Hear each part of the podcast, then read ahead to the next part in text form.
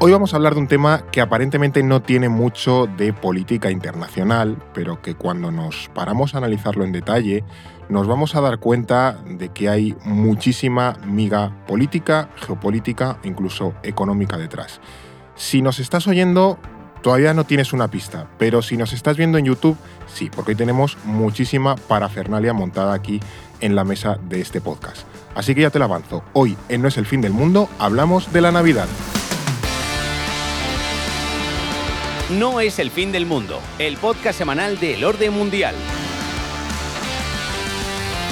Hoy estamos aquí con un diminuto árbol de Navidad en la mesa, con espumillón, con un eh, pequeño Belén, hasta con unos polvorones aquí. Una pandereta. Una pandereta Pandereta. también. eh, bueno, es un auténtico cuadro.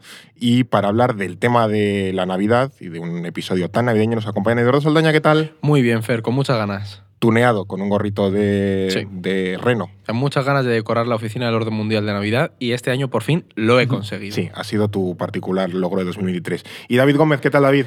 Pues muy bien, con esta indumentaria modo María Carey, Sí. pero con Muy muchas ganas también. y todo sí, Sí, sí. sí, hoy le hacemos la competencia a María Carey con el espíritu navideño, pero es lo que decía hace un momentín. La Navidad tiene mucho de político, además de religioso, cultural, social y demás. Pero ¿por qué hoy eso? Vamos a hablar de la Navidad.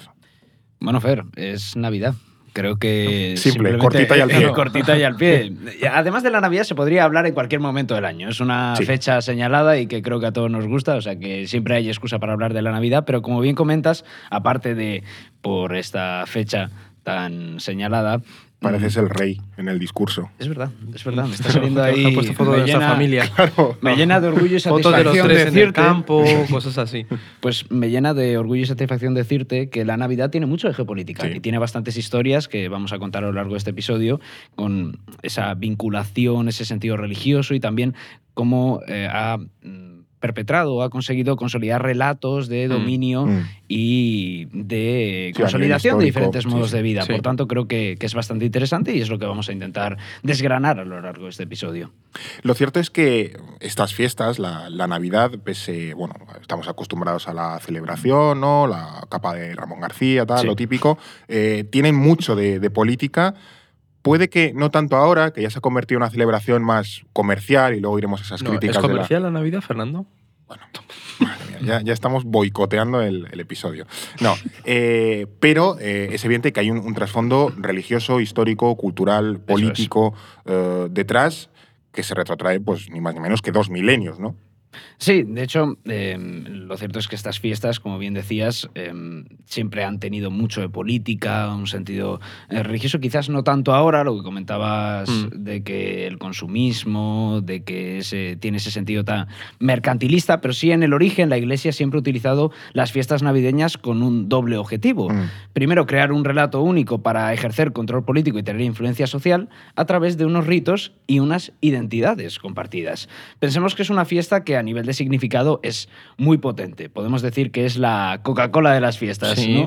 súper divertida. La Sí. Navidad. Como la Coca-Cola. Ah, Pues me parece un grande, pero no. O sea, si tú en tu, en tu cabeza lo asocias a eso. bueno. tú piensas yo en que- Navidad y no piensas en tristeza. yo es que soy un poco Grinch, lo reconozco. Yo Bueno. ahí soy el Grinch. tú eres el ¿Grinch espíritu de la. Coca-Cola o de la Navidad? No, de la Navidad, de la Navidad. Ah, De la Navidad. A mí me gustan, a ver, me gustan los, los polvorones, ese tipo Bueno, de, de cosas. pero lo asocias a algo que te hace feliz, en cierto sentido. Es decir, comerte un polvorón no te traumatiza. No, no, Pues eso. indudablemente no. Bueno, lo cierto es que la Navidad, salvo que seas el Grinch o seas Fernando, lo asocias a la felicidad. Ya sea por estar con los tuyos, por los regalos, eh, por tomar Coca-Cola si quieres en Navidad. Yo no soy muy fan de la Coca-Cola, pero bueno. Eh, de hecho, Coca-Cola precisamente se sirvió mucho de ese espíritu navideño y por eso se asoció a estas eh, festividades como vamos a ver a lo largo del Luego, episodio. luego iremos un poco a cómo Coca-Cola secuestró la Navidad. Sí, Sí, sí, que creo que es eh, un- una historia bastante interesante. Eh, a menudo estas fiestas han tenido que competir con tradiciones locales y con otros mitos nacionalistas o religiosos. Y al ser la Iglesia una entidad con tanto poder, era muy atractivo intentar enterrar las fiestas de carácter religioso y sustituirlas por otras como el eh, calendario revolucionario francés o las tradiciones ortodoxas. Y, y luego por el aspecto político que, que alguien puede estar diciendo, ¿y qué de político tiene la Navidad? En Claro. el fondo en Navidad estamos eh, celebrando el nacimiento de Cristo. Y Sí. Cristo en realidad era un poco el proto Che Guevara de su momento. Es decir, era un revolucionario, si lo pensáis en, en un, en un sentido. El, el Che del año cero. Claro, es, es la venida de, de una persona que va a acabar con la opresión y a cambiar el sistema, ¿no? Entonces, eh, la tradición bíblica es vista precisamente como eso, como alguien que pondrá fin a la represión. Pero bueno, ese espíritu se ha ido De diluyendo hecho, bastante. de hecho, esto que dices tiene bastante sentido. Si tú escuchas a Nicolás Maduro, él decía eh, recientemente que Jesucristo es el primer antiimperialista. Pero- realmente. Eh, sí, sí, sí, sí. en- en- en Puedes encontrarle en algo parte de sí. lógica, salvando, evidentemente. Sí, sí, pero que tiene, las tiene- tiene un, pero- tiene un sentido si lo analizas desde Sí, el sí. punto de vista político. Sí, yo es que me estaba acordando de la vida de, de Brian, que también hace paralelismos con eso, pero sí, sí, tiene, tiene, tiene ese punto de, de lucha política ya desde el del inicio. Primera cierto- recomendación, por cierto. Sí, la vida de Brian siempre es una película que mola, o sea, esto vale para cualquier momento. Eh, entiendo que hoy en libros tampoco vamos a recomendar la Biblia ni nada por el estilo. Está- Pues es interesante Tú la has leído, ¿no? Yo me lo he leído dos veces. Entera. Sí. ¿Con Para- los libros del Antiguo Testamento o no? Cuando hicimos eh, un capítulo sobre el Apocalipsis, ahí me leí solo la parte de Apocalipsis. Pero sí a lo largo de mi vida la dos parte del veces. apocalipsis. eh. Pero, o sea, no, es, es- son capítulos. Pero, por ejemplo, para el para Navidad, pues ahí tienes eso, el Evangelio de San Lucas. Bien, pues eso, primera recomendación de Eduardo, Evangelio de San Lucas. No sé si algún pasaje en particular, pero bueno, ahí, ahí está, para quien lo quiera. No, o sea, no para la Navidad, pero es que el, o sea, en el Evangelio de San Lucas te explica muy bien, ahí hace referencia a esa opresión del Imperio Romano y ahí entiendes un poco cómo esa venida de Cristo pues era una forma de romper con eso. Bien. Eh, es cierto que siempre, eh, bueno, es- ha, ha habido debate, ¿no? Con hasta qué Mm. punto esta, la, na- la Navidad es una festividad eh, que celebra la, la llegada de una persona, que es Jesucristo, que en buena medida rompió con el sistema, porque veníamos de un mundo, por decirlo, romano, romanizado, y a partir de entonces se generó el mundo cristiano, que en Occidente ha tenido una influencia brutal. Que eso es verdad que hay que señalar que estamos hablando de la Biblia, que no es un documento oficial, ¿sabes? No es Claro, una fuente no. de esto. o sea, Histórica, pero, claro. pero en cuanto a la festividad y la celebración, es verdad que se basa precisamente en eso. El trasfondo es, vamos a celebrar la venida, teóricamente, de una persona que nos liberará a todos, ¿no? Entonces, Mm. pues tiene ese sentido, por eso hablamos de, de que tenía un pozo político en cuanto a la propia concepción de, Bueno, es, de fiesta. emancipadora en ese Claro. aspecto, como lo, es mucha- como lo son Sí. muchas religiones. Que luego ya ha ido evolucionando y demás, pero la esencia pura y dura de la Navidad es esa, ¿no? Por eso esto durante muchos años la Navidad era vista como un momento en el que celebrar esa ayuda al prójimo, también la, la caridad, porque, oye, está muy marcada por valores religiosos y precisamente por la llegada de alguien que nos va a ayudar a todos apoyándonos a pues, acabar con la opresión. Claro, pero esta es la Navidad original, Claro, clásica. Aquí vendrá un teólogo y a lo mejor, pero Claro, pero esa es la, la del origen eh, teórico, pero la que tenemos hoy día, que es la práctica, por así decirlo, es muy diferente, lo sabemos, lo hemos visto, eh, ya se ha alejado de esos valores eh, políticos o de ese pozo religioso o emancipador y demás que podía tener anteriormente. Ahora mismo, como ya hemos comentado, está muy centrada en el tema del, del consumo, la, también tiene una evidente influencia anglosajona, ¿no? Del- Sí, sí. del protestantismo anglosajón y demás.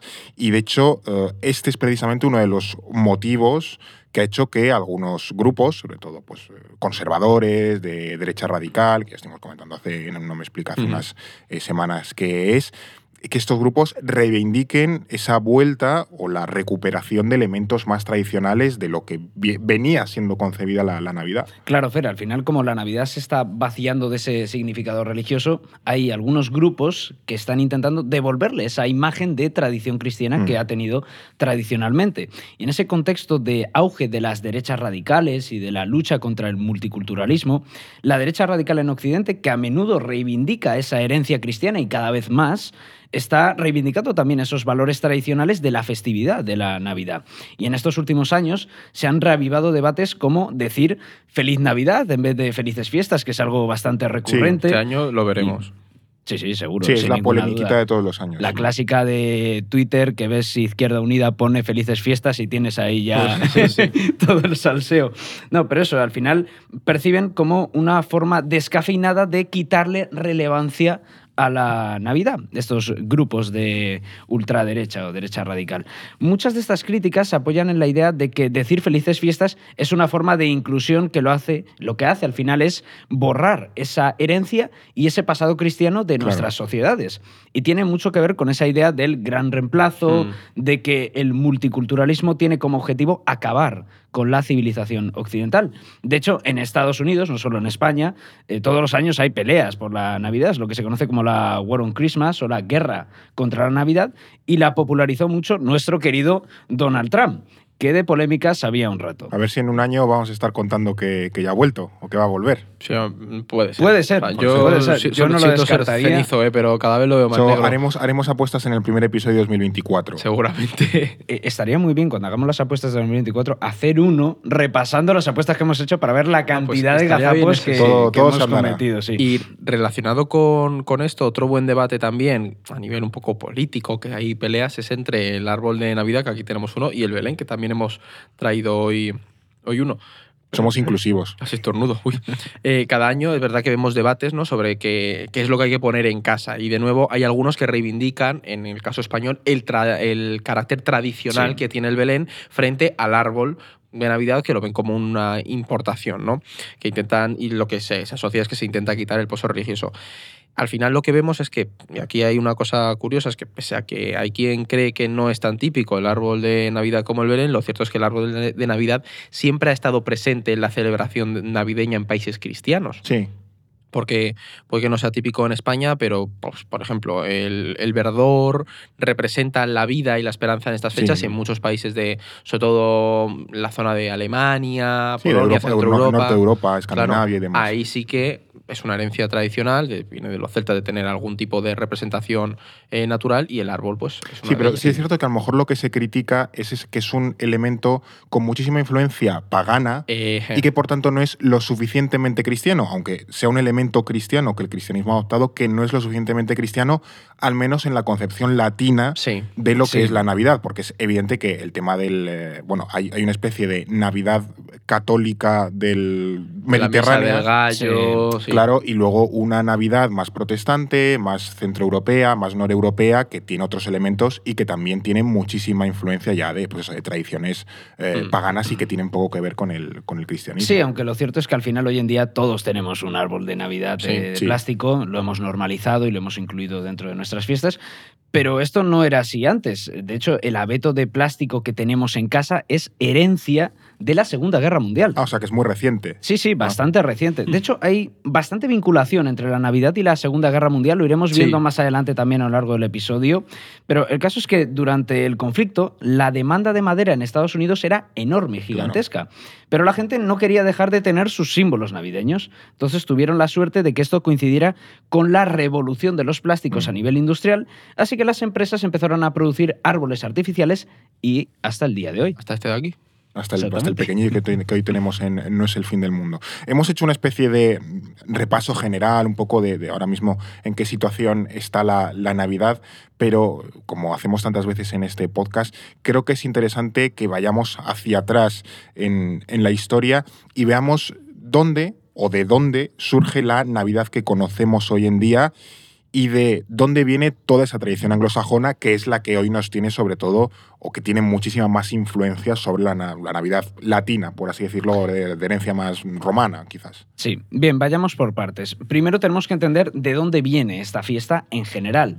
Por ejemplo, el día de Navidad se empezó a celebrar el 25 de diciembre a partir del siglo IV después de Cristo, a pesar de que se supone que conmemora el nacimiento de Jesús. Pero no hay ninguna prueba de que Cristo naciera ese día. Los textos bíblicos, de hecho, no dicen absolutamente nada al respecto.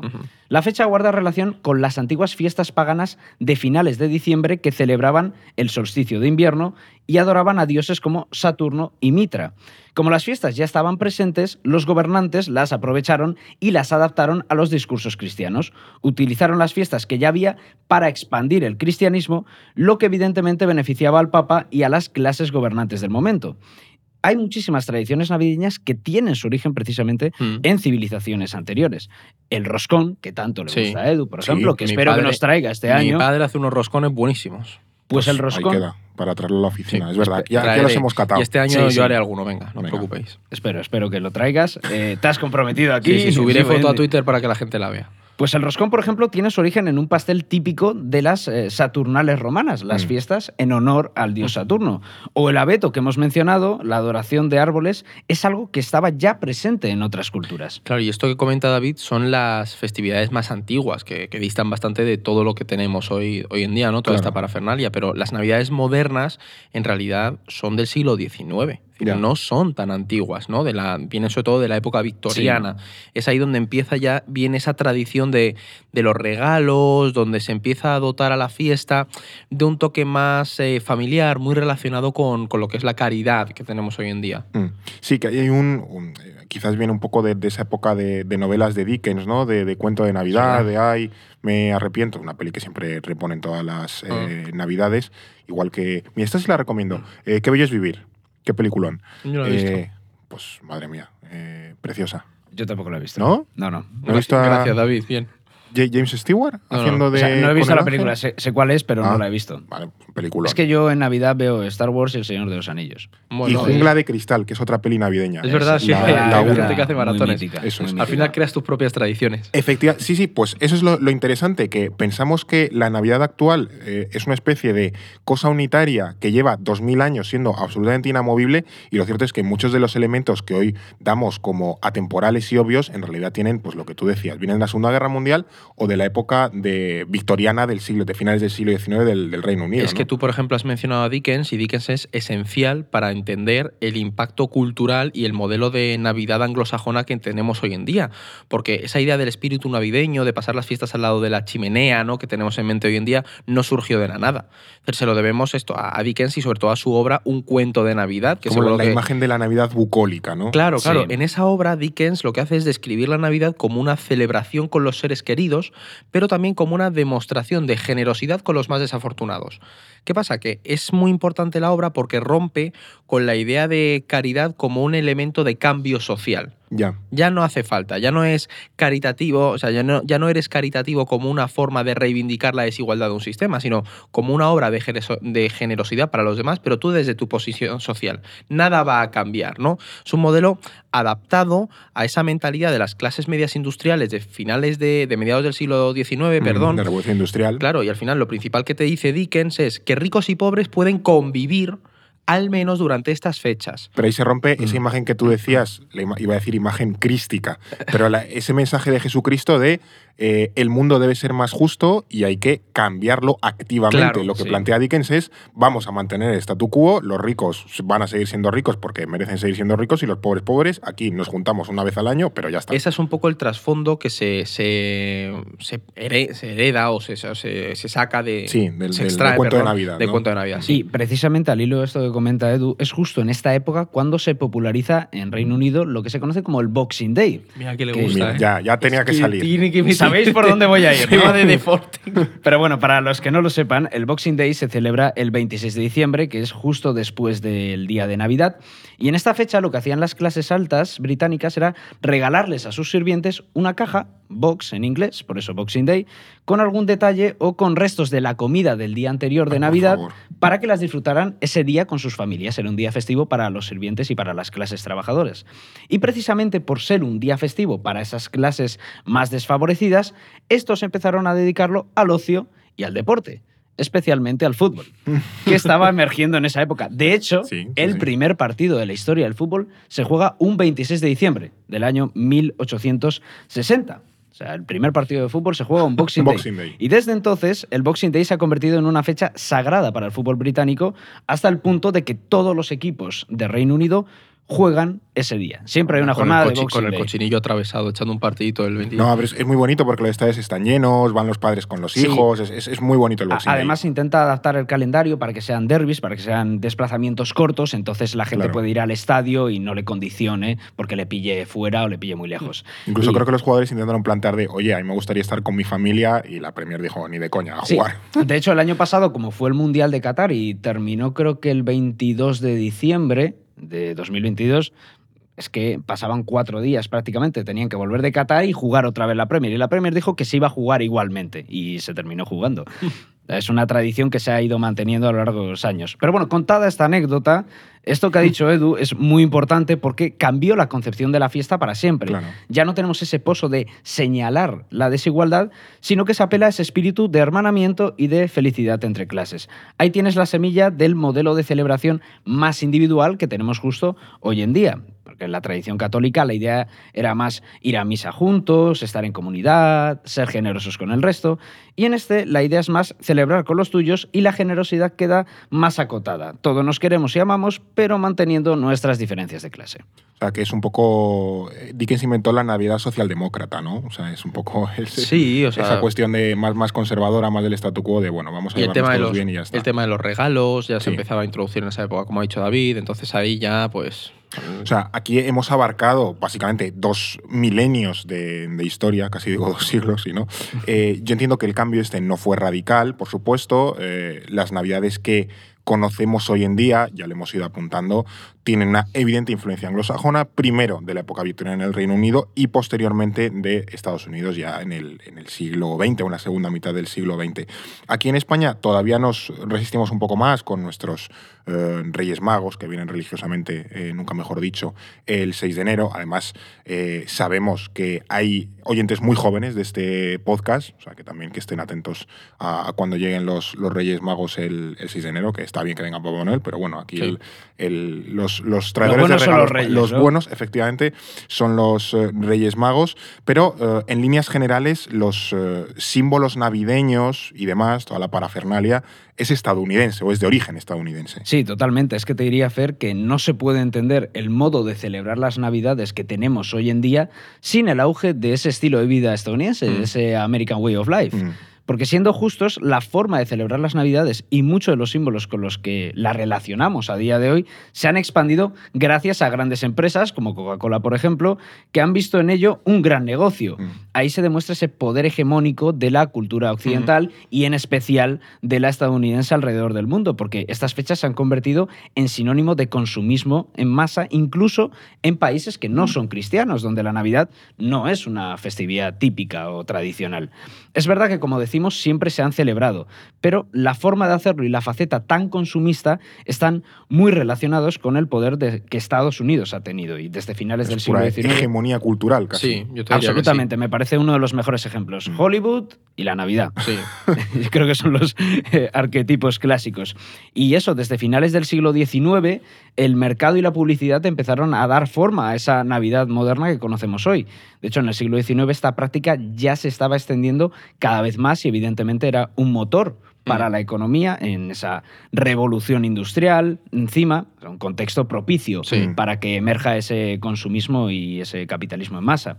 Y los empresarios supieron ver este tirón y para entonces la Navidad comenzó a consolidarse como uno de los picos de venta más importantes del año. De hecho, aquí hay una anécdota muy curiosa que yo, con- en las, eh, las típicas anécdotas de cuñado que siempre cuentas, pues cuando estás en la cena de Vale, Navidad. o sea, estás Esto, en atentos, cuñado. atentos los oyentes porque esto es, es A ver. interesante, pero para entender cómo se convirtió la Navidad en un, el- en un elemento de marketingiano bestial, a finales de- del siglo XIX, en Estados Unidos, los almacenes eh, Ma- Macy's perdón, abrieron durante toda la noche, hasta, o sea, hasta las 12 de la noche, para en, en el día 24, Cuatro, el día 24 hasta- Nochebuena. fue la primera vez en las que unos almacenes abrieron hasta medianoche y vieron cómo el pico de ventas aumentaba muchísimo y desde entonces se sentó el precedente de empezar hasta abrir, a abrir hasta medianoche. Pero ¿En antes qué, no. en qué año fue, has dicho? 1867, a mediados del siglo XIX. Fue ahí cuando empezó la simiente de, en los grandes almacenes estadounidenses, entender que si tú abrías hasta más tarde, en el 24 de diciembre, ibas a tener un pico de ventas, ventas absoluto. Claro, los, a los hombres a los que se nos había olvidado Claro. comprar algo, era ese momento en el que Además- podíamos ir a Macy's. O sea, fue, eso, fue una tiendecita que abrió y ahí dijeron, oye, pues esto aumenta mucho el precio y ya poco a poco el resto de tiendas empezaron a abrir, abrir, abrir y Bueno, hasta ahora que tienes... Macy's son los grandes Ahora almacenes. sí, Es pero donde en- se pierde el de Sol en Casa. Claro, ¿no? pero en Es- 1867 pues era una tienda de Nueva York Ya, ya, ¿Sabes? ya, ya. Y ahora ya son grandes almacenes que por eso mucha gente que trabaja en el sector de, de venta de cara al público en, su- en supermercados o en centros comerciales trabaja el 24 hasta las tantas. Por Claro. cierto, Fer, solo en casa, que es la película más taquillera, eh, la película navideña más taquillera de la historia, si no me equivoco, eh, por delante del Grinch. Que ahí te, te ha fastidiado un poco. Nunca he soportado Sol en Casa, es una película que nunca me gustó, así que no la recomiendo. Prefieres el Grinch, ¿no? Hago- sin duda, sin duda, sin duda. sin duda. Bueno, eh, el caso es que en cuanto vieron el tirón que esto tenía, se dieron cuenta de que a mucha gente le pilla el toro con las navidades y- Claro. y, se dieron Todos cuenta de que... ahí. Cosas que pasan. Sí, efectivamente. Y vieron ese tirón que tenía, eh, se empezaron a desarrollar alrededor de estas fechas unas campañas de publicidad gigantescas. Claro. Eh, por ejemplo, el personaje de Rudolf, el, ese reno de El la nariz No roja. está tan por aquí, no tenemos ningún Rudolf. Bueno, tú lo tienes en la cabeza. Ah, pues mira. Claro, porque Ah, tienes sí. las, eh, Sí. la cornamenta de Rudolf. Di- digamos que hemos salvado el, el envite con esto. Pero bueno, el personaje de Rudolf es un producto de marketing bestial. Se introdujo en el mercado estadounidense en 1939 como parte de una campaña de marketing navideña. Y fíjate si ha calado que a día de hoy todos conocemos a este reno. Sí. O sea, es del 39, Rudolf. Del 39, sí, Sí. Llegó ahí con la Segunda Guerra Mundial. Jolín. Hizo pleno. Bueno, es que, claro, Rudolf por un lado, el, el renito, y luego Santa Claus, Papá Noel y todos los eh, nombres que tiene, porque en muchos sitios se le, se le llama de otra forma, eh, son unos eh, grandes exponentes de esa eh, mercantilización o marketingización de la, de la Navidad. Ahora contaremos un poco la, la historia de Papá Noel. Eh, son dos personajes que si no por completo sí que deben mucho de su existencia, o al menos de su desarrollo, de su impacto, de su influencia, a esas empresas y a esa publicidad. Es que yo te diría que es mundialmente conocido, por ejemplo, que Coca-Cola. ¿Qué perro tienes tú con. Coca-Cola hoy, macho? eh? No, bueno, ¿Qué le que- debe Eduardo Saldaña a Coca-Cola? Es la gran pregunta No, de este pero, episodio. ¿Sabes el tema? Que, de hecho, que cuando se piensa en Navidad eh, menciones a, a esta empresa no es casual, porque es que fue una de las que tuvo bastante que ver con, ese, con el auge de figuras como Papá Noel. Mm. O sea, seguramente se habréis oído que la figura de Papá Noel tiene su origen en este santo, santo cristiano, en San Nicolás, aunque Sí. ni siquiera está claro que, que este santo existiera, pero bueno, tiene su Bueno, origen como muchos teóricamente santos, ahí. claro, y aquí hay que señalar una mitos. que mucha gente piensa que Coca-Cola no inventó a Santa Claus. O sea, el, el, el Santa O sea, Claus rojo. no, no, no, es de no, Coca-Cola, porque antes era verde. A este señor ya se le vestía de rojo anteriormente, sobre Ah. todo a partir del siglo XIX. Sin embargo, ¿qué pasa? Lo que hizo Coca-Cola fue usarlo como un reclamo pu- publicitario, porque vieron que este personaje vestía los colores de la marca. ¿Qué ocurre? Que Coca-Cola en su momento tenía un problema y es que su bebida se asociaba al calor. Y no- fresquita. Claro, pero no conseguían que se consumiera en invierno. Ya. Entonces, ¿qué hicieron? Pues decidieron utilizar pues, a ese gordinflón tan majo, ¿no? Para asociarlo con su marca y conseguir que la gente se interesara por su producto en épocas frías. Y encima asociaba regalitos, felicidad y todo chachipistachi, ¿sabes? Claro, porque además Coca-Cola es una empresa que siempre se asocia a nivel de marca a la felicidad, al buen rollo, a pasarlo bien, a estar Claro. todos juntos, para Sí, para era una navideño. auténtica jugada maestra. Y además aquí hay un tema interesante, Fer, y es que la industria también pensó en el potencial de difusión de estos símbolos, porque si lo piensas, tanto Rudolf como Santa Claus Mm. o hasta el árbol de Navidad son elementos que no generan controversia a nivel religioso, encajan muy Mm, bien. no. Claro. O sea que tú quitas el Belén, este de aquí, y ahora esto es eh, para Es- todo. podía- podíamos estar grabando en Indonesia. Sí, o sea, Sí, ya no ofendes a nadie. Te, te encaja en contextos culturales diversos. Bueno, no sé si en Indonesia, porque es un país musulmán, quizás ahí no, tanto, pero... No, bueno. Bueno, pero, ahí, pero es no- pero lo que bueno, decíamos pero- antes, que la Navidad en realidad es eh, ha ha ido tomando un cariz tan, tan aséptico o, Sí. o se ha desre- hecho menos religiosa que ahora mismo encaja en muchos contextos culturales Claro. diferentes y se puede Eso adaptar con leves modificaciones. Sí, eso es verdad. Y es precisamente la virtud que consiguió Claro. Coca-Cola con este tipo de, de campañas. Eh, podríamos decir que son personajes perfectos para difundir ese ideal de felicidad. Tal cual. De comprar en todo el mundo. Mm. Y otra cosa que a mí me parece muy interesante de todo este tema de la Navidad es el de los villancicos, que no los hemos mencionado todavía, Es pero hay que abrir es ese verdad, melón. verdad, es verdad. Por ejemplo, ¿sabías, Fer, que los villancicos que se cantan actualmente se los debemos en gran parte también a la Segunda Guerra Mundial? ¿Cómo? O sea, el, eh, el pastorcillo, el pastorcillo de Rafael, también es de la Rafael en Iwo Jima. Hombre, o sea, tanto no. Rafael en- en Normandía. Claro, por Dios. A ver, hasta ese punto no, pero sí que es eh, algo muy curioso que nos enseña la Navidad, eh, es que eh, los villancicos han sido una herramienta muy buena para la propaganda. Sí. Porque Sí. durante la Segunda Guerra Mundial, canciones como White Christmas, eh, I'll Be Home for Christmas o Let It Snow sonaron en distintos años del conflicto a través de las radios del frente. Esto hizo que todos esos soldados, al regresar a casa, las cantaran y que poco a poco se fueran extendiendo entre la sociedad estadounidense. Muy ayudado también por ese auge de la radio y de la televisión, por Esto es supuesto. muy de cantado por Sinatra, villancicos Sí, por sí. Sinatra y Claro, los, pero es los que- crooners. surgieron, se escribieron en esa época y se ponían en las radios, pues que se ponían a lo mejor desde septiembre. Jolín. ¿Sabes? Sí, sí, sí. Ahora nos quejamos de María Carey, Sí, vaya, vaya turra. que de hecho, empieza ahí por ejemplo, Halloween. la canción de I'll Be Home for Christmas, eh, los británicos prohibieron que se emitiera para que no desmoralizara a la tropa. Ah, Porque, vale. los, ¿sabes? Es decir, Daba- los, daba los bajona. estadounidenses sí que la utilizaban como una forma de apelar a la nostalgia, pero los británicos dijeron que preferían que no. Y ahora, de hecho, que estamos hablando de curiosidades navideñas, a mí, de villancicos, perdón, a mí hay otra que siempre me hace mucha gracia y es la de el- la canción protesta de John Lennon y Yoko Ono, la de Happy Christmas, War is Over, Sí. que es, en teoría, una canción protesta. Que está Yoko Ono con la pandereta Claro, y tal. pero es que su gran aportación. Tú la escuchas hoy, en- a partir de estas fechas, la escuchas en un montón de, de sitios. Sí. Es una canción, teóricamente, contra la guerra del Vietnam, contra el sistema anticapitalista, y ahí se ha convertido en un símbolo tremendo del consumismo de las fechas, ¿no? Totalmente. De hecho, creo que tenemos un artículo en Orden Sí, Mundial sí, muy bien. sobre, esa- esa sobre ese tema. Muy Sí, bien sí. tirada esta ¡Qué casualidad! Vaya. Eh, ¿Has visto? Sí, sí, no, pero pero- es un poco lo que también. eh, la- esas canciones críticas que luego son apropiadas, me, me viene a la mente, por ejemplo, el Born in the USA de Bruce Springsteen. Totalmente. Sí, que es es un poco eso. abiertamente crítica con la política exterior de Estados Unidos, ahora que se murió Kissinger hace poco, y, pero luego se la apropiaron los republicanos y hasta Springsteen le dijo, mira, no la uséis porque ya está, o sea, no, no, no va de lo que vosotros creéis que va. Mm, Sí, encima pero- Springsteen, que es ferviente demócrata, pero Claro. yo lo recuerdo, por ejemplo, en las celebraciones de Estados Unidos. Se me viene a la cabeza Juegos Olímpicos de 2012, cuando Estados Unidos gana a España en la final de baloncesto, que te ponen Boring the USA. Nosotros Pues- poníamos a Manolo Escobar y ellos lo ponen Claro. como si fuera eso, la canción nacionalista estadounidense, cuando el mensaje no tiene absolutamente Crítico. nada que ver. Justo, y Happy Christmas es igual. Si los oyentes la ponen y la escuchan en esta época, vas a ver, además que se apela la guerra ha terminado, seas blanco o negro, o sea, es una canción con muchísimo mensaje político. Sí. Un villancico ahora con mucho mensaje político. Sí, en la época esa hippiosa de, de John Lennon. Justo. Yo, la verdad es que no, o sea, no con- conocía esta historia por el artículo, pero no conocía otras como la de los eh, villancicos de la Segunda Guerra Mundial. Eh, de todas formas, sea con o sin villancicos, lo que está bueno, clarísimo es que la eh, Navidad se ha convertido en un negocio gigantesco alrededor del mundo, independientemente de las eh, apetencias de Eduardo por Coca-Cola. De hecho, tengo la sensación, bueno, eh, más allá de los villancicos y demás, de que cada año llegan antes. eh, Mm, antes sí. está el turrón en las baldas de los supermercados, antes está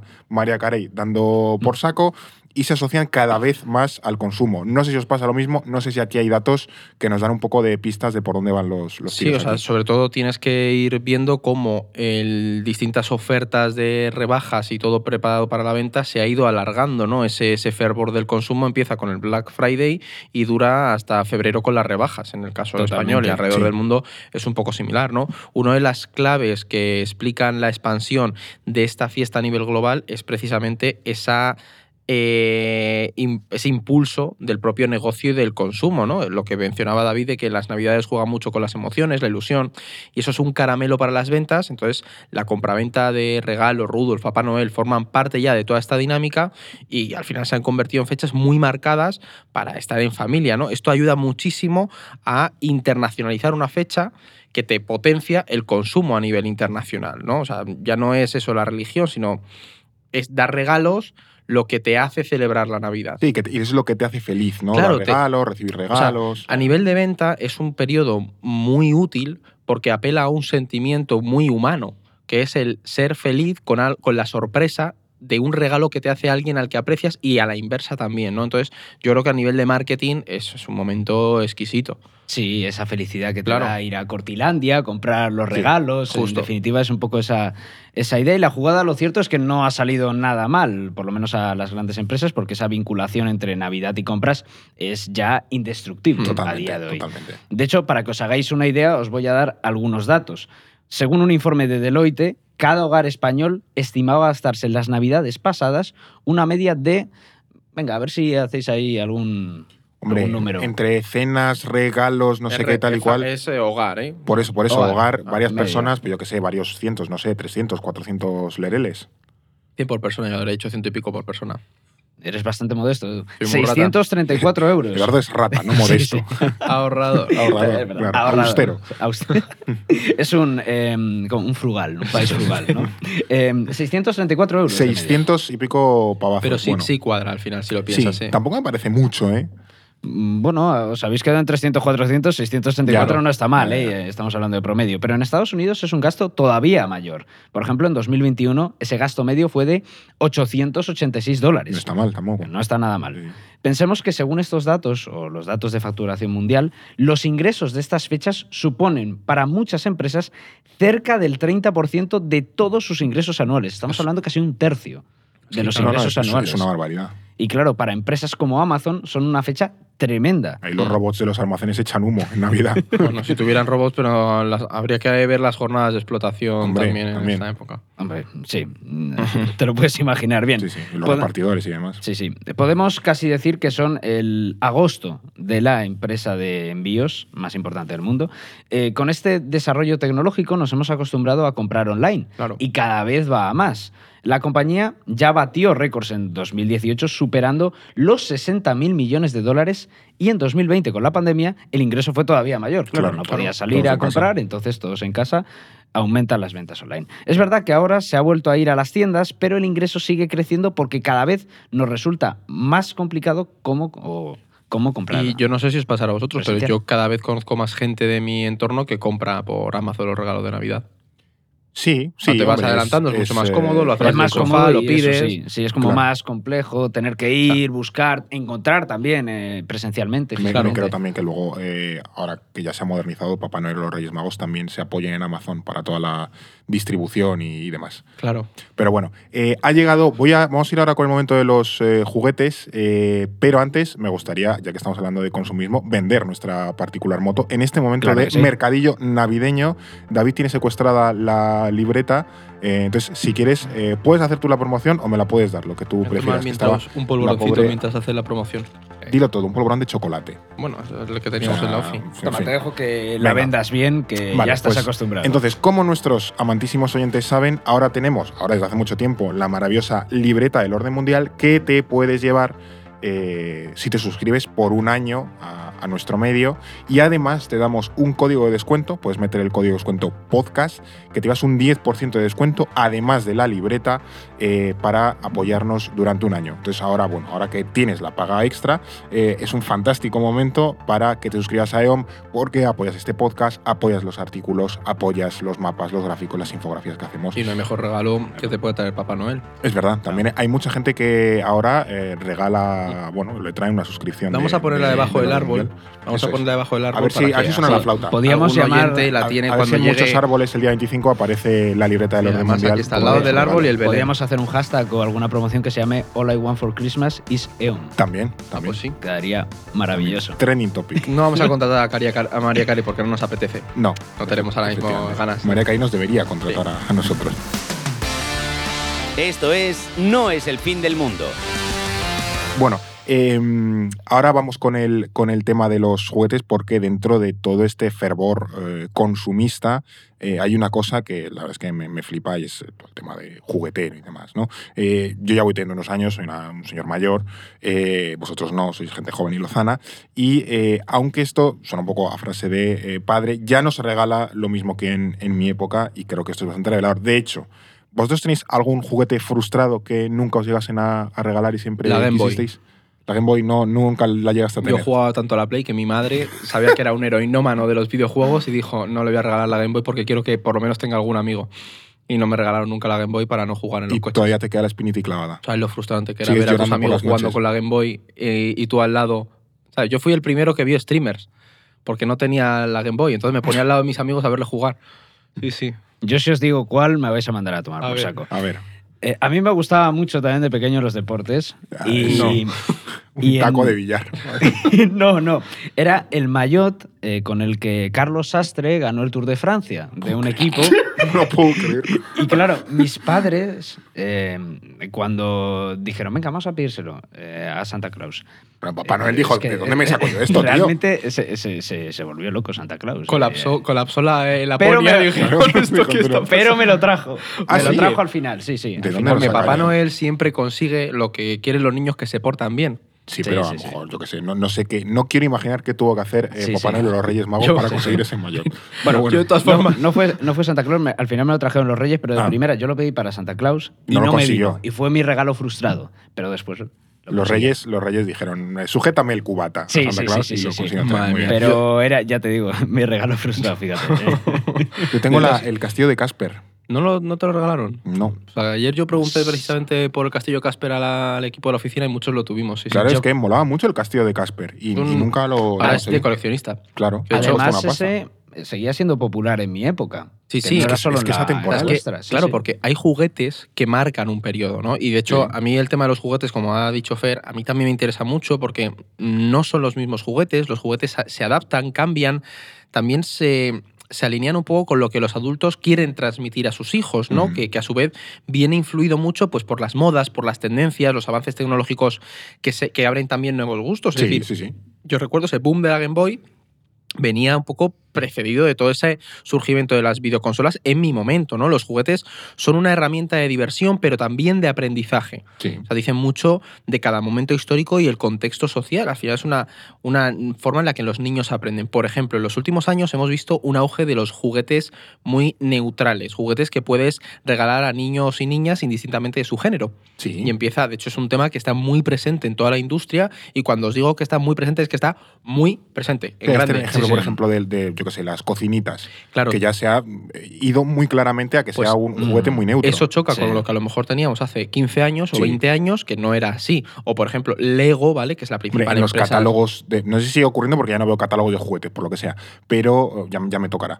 Eh, pero antes había el, el catálogo de juguetes, la parte de chicos, la parte de chicas, una en azul, otra en Y rosita. cada Sí, año, sí, lo, cada año actualmente hay polémica porque alguna marca no hace bien esa diferencia y surge esa polémica en Alguna redes. marca todavía huele a rancio. Sí, no, pero por ejemplo, Lego, que es la principal empresa de juguetes del mundo, anunció precisamente hace unos años que iba a trabajar para eliminar todo el rol de género en sus Mm. juguetes. Es decir, hay una fijación a nivel de empresas por esto. Sí, sí, completamente. Y además, otro aspecto interesante de la evolución de los juguetes y los roles es cómo también se han adaptado a los nuevos trabajos o formas de socializar. Mm. Por ejemplo, Aldi hace un año o dos lanzó un juguete que era un pack para ser influencer. Eso está loquísimo. ¿Te estás comiendo un polvorón? Mientras tanto. Ah. Vamos, Bueno. nada, que lo aprovecha el chaval. Ah, eh, en fin, bueno. Que, eh, que también Aldi tiene un pedazo de panetón de chocolate que te cagas, ¿eh? Eso está muy bueno para Navidad. Ese me lo Yo- apunto. Yo, ya, me- yo ya llevo dos este año. Pero lo de los influencers que decías es fue muy bestia eso. Sí, sí, sí. A mí me pareció muy loco por ese mensaje que lanza también. Pero es que es una cosa del contexto de cada época, al fin y al cabo. De hecho, hubo debate en el mundillo del juguete sobre si esto era bueno o no para los niños. Unos decían que no, otros decían que les preparaba para cosas que se encontrarían de adultos. En definitiva, siempre el eterno debate con la instrumentalización de los juguetes.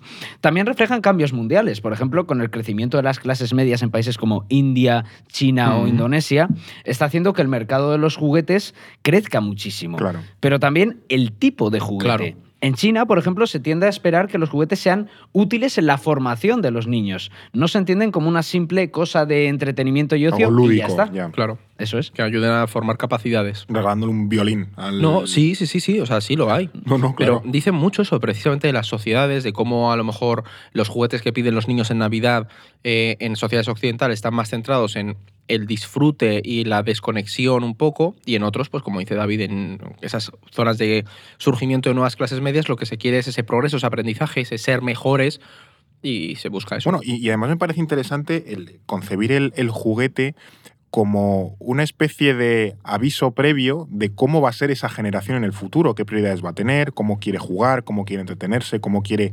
interactuar con el, con el entorno. O sea, que los, los niños eh, a lo mejor no te ponen un conector el espacio, pero quiero decir, no son tontos y ya saben muy bien qué preferencias tienen, cómo quieren hacer las cosas. y ahora Sí. está, está mucho más estudiado que en nuestra época. claro, decir, hay mucha más... No, no, eh, claro. Efectivamente, o sea que al final eh, los, eh, las preferencias eh, actuales de los niños te dicen un poco cómo puede ser o por cómo puede, por, por dónde puede ir la sociedad del, del futuro, ¿no? La Sí, sociedad, y las- cómo las generaciones ya los juguetes también moldean las preferencias de los Claro. niños. Es- Claro, por eso lo de los influencers. Sí, sí, sí, sí. Lo, lo que es evidente también es que los juguetes están muy presentes en, en nuestro día a día y sobre todo en, en estas eh, fechas. Eh, aquí vemos la importancia del, del marketing ¿no? en el, en el Mm, mundo del juguete, totalmente. porque, eh, igual que decíamos esto, también hay que reconocer que es un eh, machaque constante y dirigido a qué le queremos eh, vender o qué idea le queremos vender a los niños para que luego se las pidan Papá Noel y se lo traigan, ¿no? Absolutamente. De hecho, a través de los juguetes podemos entender mucho del mundo marketingizado en el que Claro, vivimos, que es justo Sí. lo que estábamos O sea, comentando no es ahora. inocente en este aspecto. No, ni, ni muchísimo menos. En el momento en el que tú estás estableciendo unos roles de género también, evidentemente no hay nada inocente Claro. en, en estos juguetes. Un momento clave de esta revolución del marketing en el sector juguetero estuvo muy relacionado con el baby boom Claro. en Estados Unidos y con ese desarrollo de la televisión en los años 60. Podemos decir que estos elementos hicieron que las navidades cambiaran definitivamente para siempre. Por un lado, el baby boom hizo que el mercado de clientes aumentara muchísimo Mm. y había que buscar formas de conseguir que los niños fueran clientes activos. Y la televisión desempeñó un papel trascendental, incluido con la publicidad. Y ese rol todavía no ha desaparecido. Ahora lo vemos con nuevos tipos de juguetes que se adaptan a los nuevos canales de comunicación para promocionarse. Por ejemplo, ahora vemos canales en YouTube donde los niños abren juguetes, Es verdad, los sí. míticos unboxing. Es verdad. Y esta es una tendencia que está influyendo también en el tipo de juguete y en cómo se diseña su marketing. Pasa un poco como con los videojuegos, que ya no es solo el tener tú el juego, sino que hay plataformas que te permiten ver a otros usar ese juguete. Y eso YouTube hace- está lleno de esto, ¿eh? Sí, sí, eh, con, vamos, con los videojuegos es Ah, un juegos, caso ejemplo, tremendo. Fortnite eh, me parece el ejemplo paradigmático de. No, no, pero yo, yo hablo de juguetes. Ah, vale, vale, vale. Claro. Bueno, sí, pero eh, los videojuegos no dejan sí, de sí, ser sí, un, Claro, juguete y un creo que es, entretenimiento, claro. es como el ejemplo más visible. Y ya Sí. no ver jugar a otro, es incluso el tráiler de los Mm. videojuegos Sí. que hemos visto con el, con el GTA. Y eso hace que muchos juguetes se diseñen pensando en esos vídeos de unboxing o en que se puedan subir a redes sociales. Totalmente. Se mezcla esa, ¿cómo se dice? Multiplataforma también de, de esto. Sí. No, eh, o sea, es, eh, este modelo de, de consumismo navideño pues eh, se ha sentado ahora mundialmente, o sea, ya está plenamente extendido y, y arraigado. Eh, es también un, un claro éxito del, del, del poder cultural anglosajón, unido a las eh, lógicas de globalización, capitalistas y demás. Eh, nos está saliendo un, un programa muy muy bolchevique, pero bueno, eh, sin embargo, muchos países a lo largo de la historia también han intentado ponerle freno o al menos resistirse a esta influencia eh, económica, cultural que ahora mismo concebimos de la Navidad. Es que precisamente ese modelo consumista no gusta o no ha gustado históricamente Claro. en todos los países y no es algo nuevo. Por ejemplo, en la Unión Soviética la Navidad estuvo en el punto de mira. Tú has dicho los bolcheviques, pues precisamente le pusieron, la pusieron en el punto de mira porque lo veían como pues ese carácter religioso que tenía, lo veían como no una amenaza. nada. La llegaron a abolir, de hecho, pero es verdad que pasó algo que a mí me parece muy significativo y que dice mucho al final de la importancia de estas fechas y de por qué estamos hablando hoy de, de esto, es que la gente lo seguía celebrando. En la clandestinidad y al final, pues, ¿qué ocurrió? Que se optó por recuperar la festividad, ¿no? O sea, de nuevo es... Si no puedes derrotarlo, únete a él. Claro, sí. es esa- sí. Pasa un poco como cuando Lenin mantuvo la ley seca en la Unión Soviética porque que- quería crear un nuevo hombre soviético Mm. Y la gente seguía bebiendo Claro. vodka en la clandestinidad. Entonces al final Stalin dijo, vamos a aprovechar este recurso, no vamos a, a malgastarlo porque encima puede dar beneficios al Estado y la gente lo va a seguir consumiendo igualmente. Pues con la Navidad es un poco Con la. Navidad fue básicamente lo mismo. Stalin dijo, mira, esto no lo podemos prohibir, pero fue bastante listo y la adaptó un poco a toda la visión y simbología comunista. Claro. Por ejemplo, los soviéticos no celebraban el nacimiento de, de Jesús, sino el fin de año.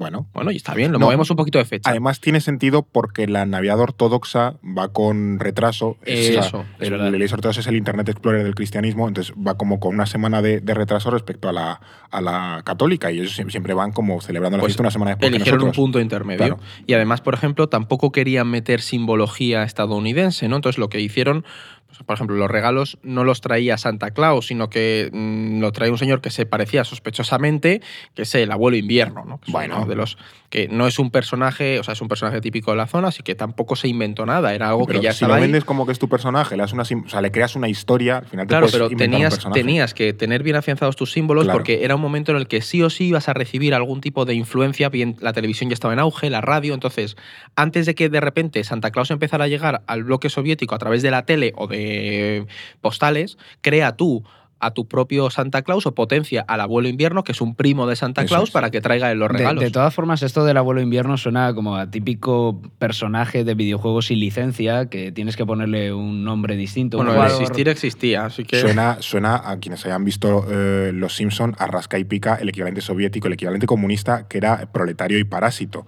eh, que lo mete en el programa de, de Krusty, ¿no? Pero sí, es una especie de sucedáneo comunista que es como, mira, esto se le ven las costuras por todos lados. Sí. Pero bueno, eh, la, la Unión Soviética intentó resistirse. China, que podríamos definir, o al menos en origen, como otro país comunista, ya tiene poco de comunista, eh, no ha intentado resistirse mucho a la Navidad. De hecho, ellos lo han abrazado abiertamente y se han sumado a ese carro de la Navidad. Completamente. Al final hay que entender que en China la Navidad es bastante más consumista que en la Unión Soviética. No hay una tradición cristiana y se ve más como una fecha de compras que como un acontecimiento religioso tradicional. Pero es lo que decíais, que la Navidad tiene símbolos ahora tan asépticos que en China pueden Claro. encajar sin ningún problema Sí. Sin chirriar. Sí, sí. Y encima es un poco el centro de la Navidad porque se hacen una cantidad ingente de regalos. O sea, de- Bueno, de- todo, todo esto tiene se que venir de produce, China. claro, todo, todo lo se produce aquí en la, allí. en la mesa, la mitad tiene que venir de China como, como mínimo. Sí. Sí, sí, de hecho eh, es el epicentro, como decía Edu, de, de ese espíritu navideño. Más bien es la fábrica de la Sí. Navidad, Mm. porque más del 60% de todos los productos navideños a nivel global se producen y se venden en la ciudad china de Yiwu, que se conoce como la fábrica de la. Navidad. Que es donde Eh, sale el tren que luego llega a Madrid, de la nueva ruta de la Sí, seda. Es verdad, Sí, sí, sí, es sí. verdad. Sí, sí, Pues sí, sí, es eh, O una, sea, hay una localidad- conexión directa entre la Navidad y Madrid. eso es. Siempre hay conexiones Claro. con Madrid, ¿no? Los que no sean madrileños nos van a matar. Pero bueno, es muy interesante el caso chino por varias cosas. Por un lado, eh, revela ese impacto que tiene el crecimiento de las clases medias en países en desarrollo como China e India, que hemos comentado anteriormente. Aunque no sean países de tradición cristiana, estas celebraciones trascienden esos elementos religiosos y se convierten en acontecimientos consumistas y culturales de la globalización. Pero de todas formas es verdad que en China no está pasando esto de prohibir la Navidad, pero sí que hay ciertas corrientes conservadoras, nacionalistas, que reivindican un poco la idea de hay que frenar la influencia que está teniendo la. Navidad, ¿no? O sea, nosotros son muy conservadores, no quieren que estas eh, fechas permeen y se asienten en la sociedad china, porque al final pues eso es una influencia anglosajona, ¿no? Pero bueno, por ahora son minoritarias, pero es verdad que en los últimos años han empezado a surgir esas, esos discursos. Claro, tú nunca compras una Navidad 100% aséptica. Al final siempre hay unos valores, unos patrones de consumo que de Claro. alguna manera están influyendo Y- en tu sociedad. al final, de, al- de alguna forma, es un poco ese capitalismo ostensible. Es decir, tú la Navidad la celebras porque quieres imitar al otro, y el otro en este caso es Estados Unidos, que es el referente en este estilo de Navidad de consumo. Claro, claro, sí, una especie de, de espejo en el que quieres Claro. eh, mirarte. Bueno, eh, claro, eh, surgen corrientes, es lo que decís, ¿no? Que, que quieren acabar o al menos limitar esto. eh, era lo que, lo que estábamos mencionando al principio de la derecha radical. En China asumo que será algo parecido, que al final pues una celebración marcadamente occidental, entonces Sí. no queremos la influencia occidental y tal. Eh, habrá quien no esté de acuerdo también. De todas formas, estas fiestas, la, la Navidad, han sido en muchos países una herramienta de control también. O sea, Mm. que también sirven para Totalmente. eh, bueno, ejercer poder interno. No es el caso de China, pero por ejemplo, sí recuerdo que alguna vez lo hemos comentado, ¿no? Eh, que los, los nazis, eh, sin ir más lejos, Sí. son un buen ejemplo de cómo se pueden instrumentalizar estas celebraciones para generar esa unidad nacional y crear un, un ideal o un ideario común. Yo diría que son un buen ejemplo moderno, pero ya lo ha mencionado David al principio. La festividad se ha instrumentalizado históricamente. El- Sí, el, claro. Papa o los emperadores pues lo instrumentalizaron, ¿no? Pero eh, yo de hecho sí que me suena que el caso de los nazis lo hemos comentado alguna vez, no sé si aquí en la oficina.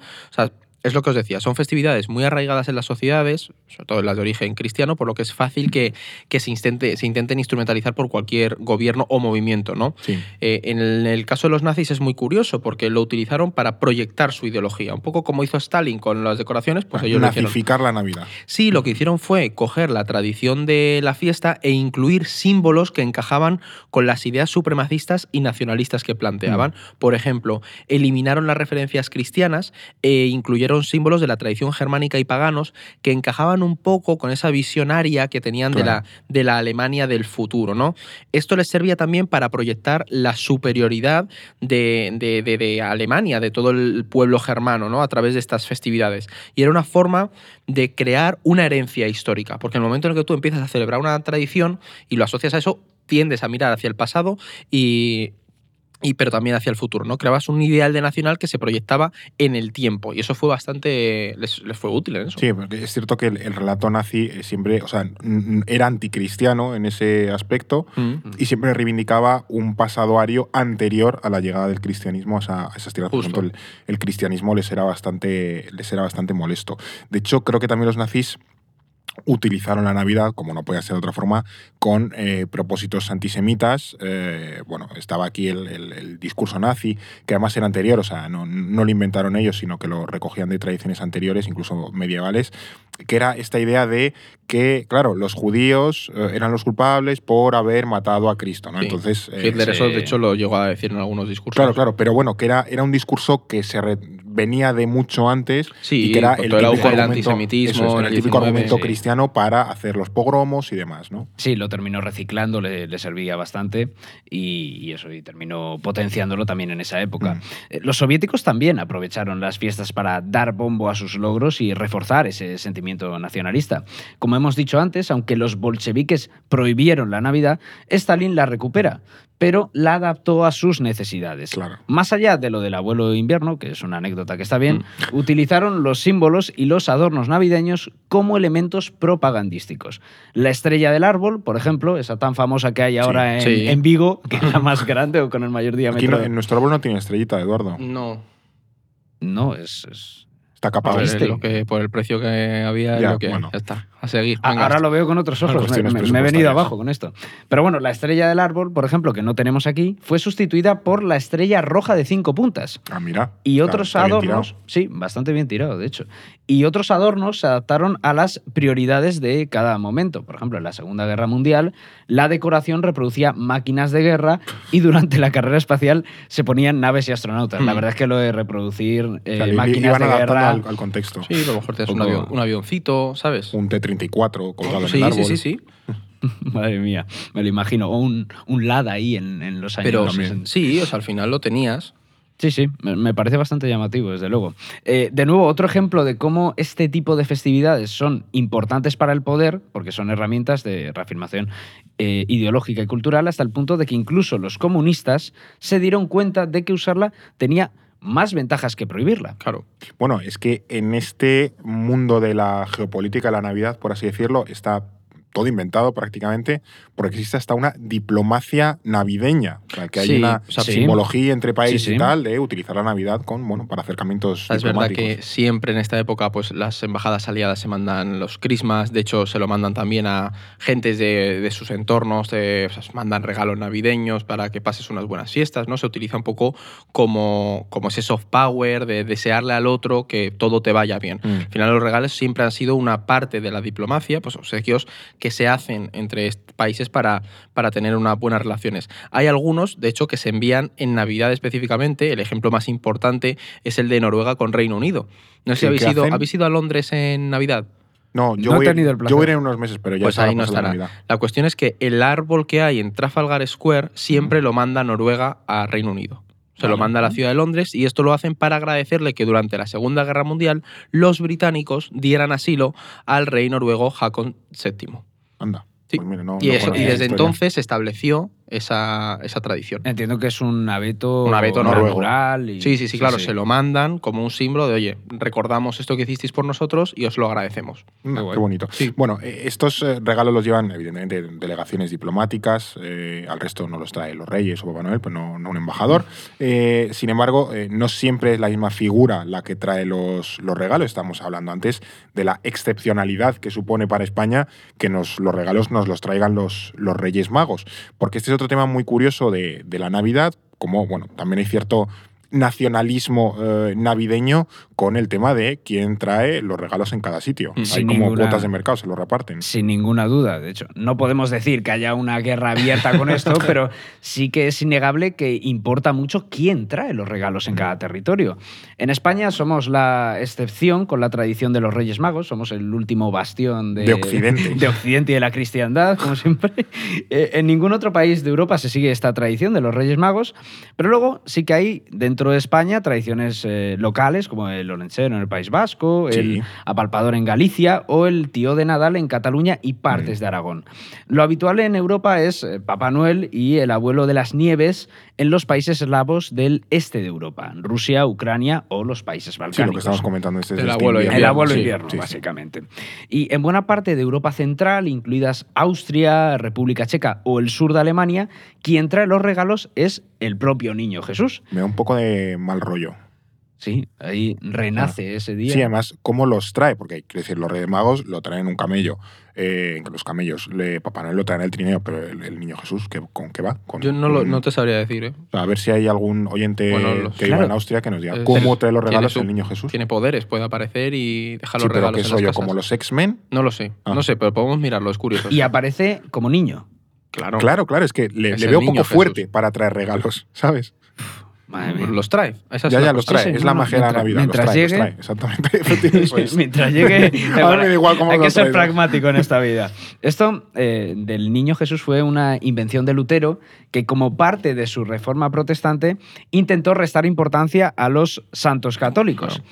En Italia, por ejemplo, está la famosa bruja befana. Sí, Y en Suecia o Noruega tienes el gnomo de la Navidad, también muy célebre. Y de todas formas, por eh, apuntar lo que ya lo ha dejado caer, caer David, hay personajes secundarios a nivel europeo, o menores, podríamos decirlo, que menor- menores en el sentido de que no están tan extendidos, no, que, no son como los Oscars de claro, protagonistas. y que complementan a las tradiciones principales, de San Basilio, San Nicolás, y sobre todo a mí me parece muy interesante lo que mencionaba David del olenchero en, en la zona de Vasco-Navarra, ¿no?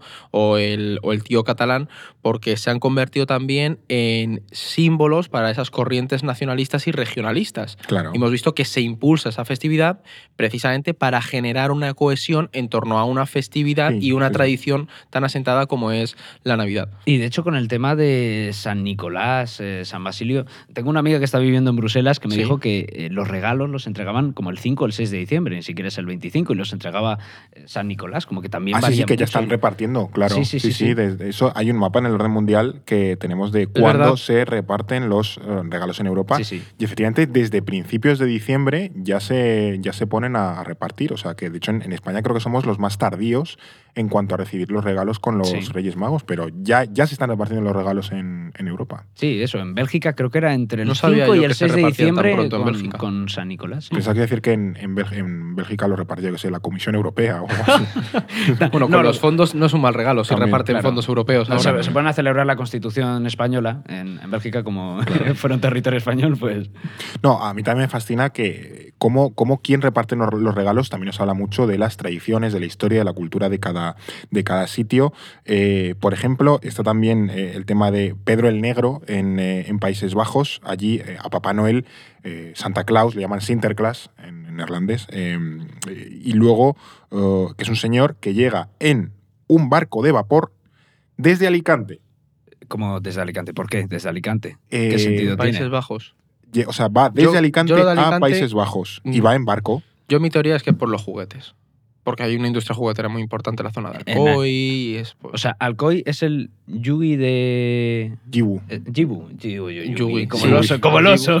no, pero sí. no, o es el Jibu de, o sea, de España. Alcoy. Alcoy siempre ha tenido esa zona una importante industria juguetera. Sí, Bueno, que los alcoyanos nos resuelvan esta. Sí, a lo mejor alguien No, de Alicante nos escucha y dice, ¿por qué viene este señor? Yo creo que es la, aquí?". la típica, igual que nosotros, nuestros Reyes Magos vienen de Oriente, que es una especie de lugar indefinido que no tenemos muy claro dónde está.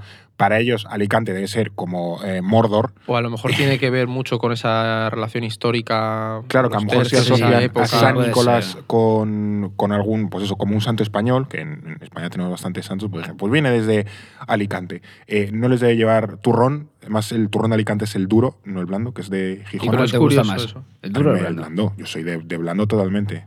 Blando, yema, guirlache y luego ya el duro. Que no hemos hablado de eso, pero el tema de las denominaciones de, oru- de origen, perdón, con los productos navideños también es otro, tiene su miga, porque en el mapa que tenemos de producto de denominaciones de origen también están eh, los mazapanes y cosas así. Sí, claro. Por eso. Que Deliciosos hay mucha política por reivindicar el origen puro de, del, del producto de Navidad. de- Pero bueno, más allá de lo de, de que estamos hablando de, Sinterklaas, no es lo más turbio que venga desde Alicante, porque en, en Países Bajos ha habido muchísima polémica en los últimos años. De hecho, ahora ya no sé si lo han desterrado o no, eh, porque el bono de San Nicolás, de Sinterklaas eh, neerlandés, es que se acompaña de un paje. Nosotros, nuestros Reyes Magos tienen, tienen pajes, pajes Sí. normales. Bueno, pues eh, Sinterklaas tiene un eh, paje que se llama, es el Zwarte Piet, que es básicamente Pedro el Negro, porque es, eh, bueno, se llama Pedro y es un esclavo negro. Y claro, Ya, eh, no se han entiendo- currado el nombre tampoco Entiendo la mucho, polémica en el siglo XXI. ya sí, con esto, está, claro. un poco, está un poco feo. eh, bueno, se, se ha intentado edulcorar, bueno, es un subordinado y tal, pero en origen Nah, es nah. un esclavo que tiene eh, Papá Noel y ahora, pues, no sé si lo habrán ascendido, lo habrán liberado como Adobe dándole el calcetín No, o algo pero así. a- pero- a, mí me gustaría saber si la derecha radical neerlandesa reivindica que eso es una tradición y que se está cancelando, por como pasa un poco aquí con los símbolos navideños. Sí. Bueno, la maravilla de las historias navideñas que hemos repasado en este episodio hoy. Eh, gracias, Eduardo, por tus A aportaciones vosotros, navideñas. chicos. Y gracias, David. Nada, un placer. Feliz Navidad. Este es uno de los últimos, que no el último episodio de 2023. Todavía nos quedan unos Que poquitos. vaya año, ¿eh?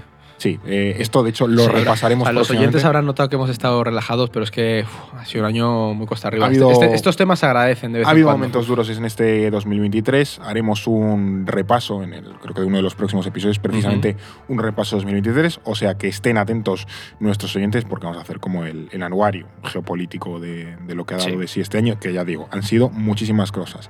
Eh, gracias a los dos de nuevo y gracias también a quienes eh, nos escucháis a través de Spotify, Evox, Apple Podcasts, Amazon Music. Cada vez tengo que decir más nombres. y- Alexa. Alexa es Amazon, Eduardo. Ya, bueno. Que creo que ya te ha pasado dos veces. Es verdad, Corregirme, es cierto. corregirme. Está, está ya mayor el pobre, el pobre Eduardo. Saturado esta semana. Está, está muy cansado. ¿eh? Está muy cansado. Vaya año. Se está haciendo larga la, la semana. It's only Wednesday, Captain. Eh, pero bueno, que, eso, que muchísimas gracias a quienes nos escucháis y también gracias a los que nos veis a través de YouTube. Nosotros, aquí en No es el fin del mundo, te esperaremos en este podcast en próximos programas. No es el fin del mundo, el podcast semanal del orden mundial. Producido por The Voice Village. Dirección Eduardo Saldaña. Conducido por Fernando Arancón y guion de David Gómez y Alba Leiva. Producción ejecutiva Ricardo Villa. Diseño de sonido y sintonía original Pablo de Diego.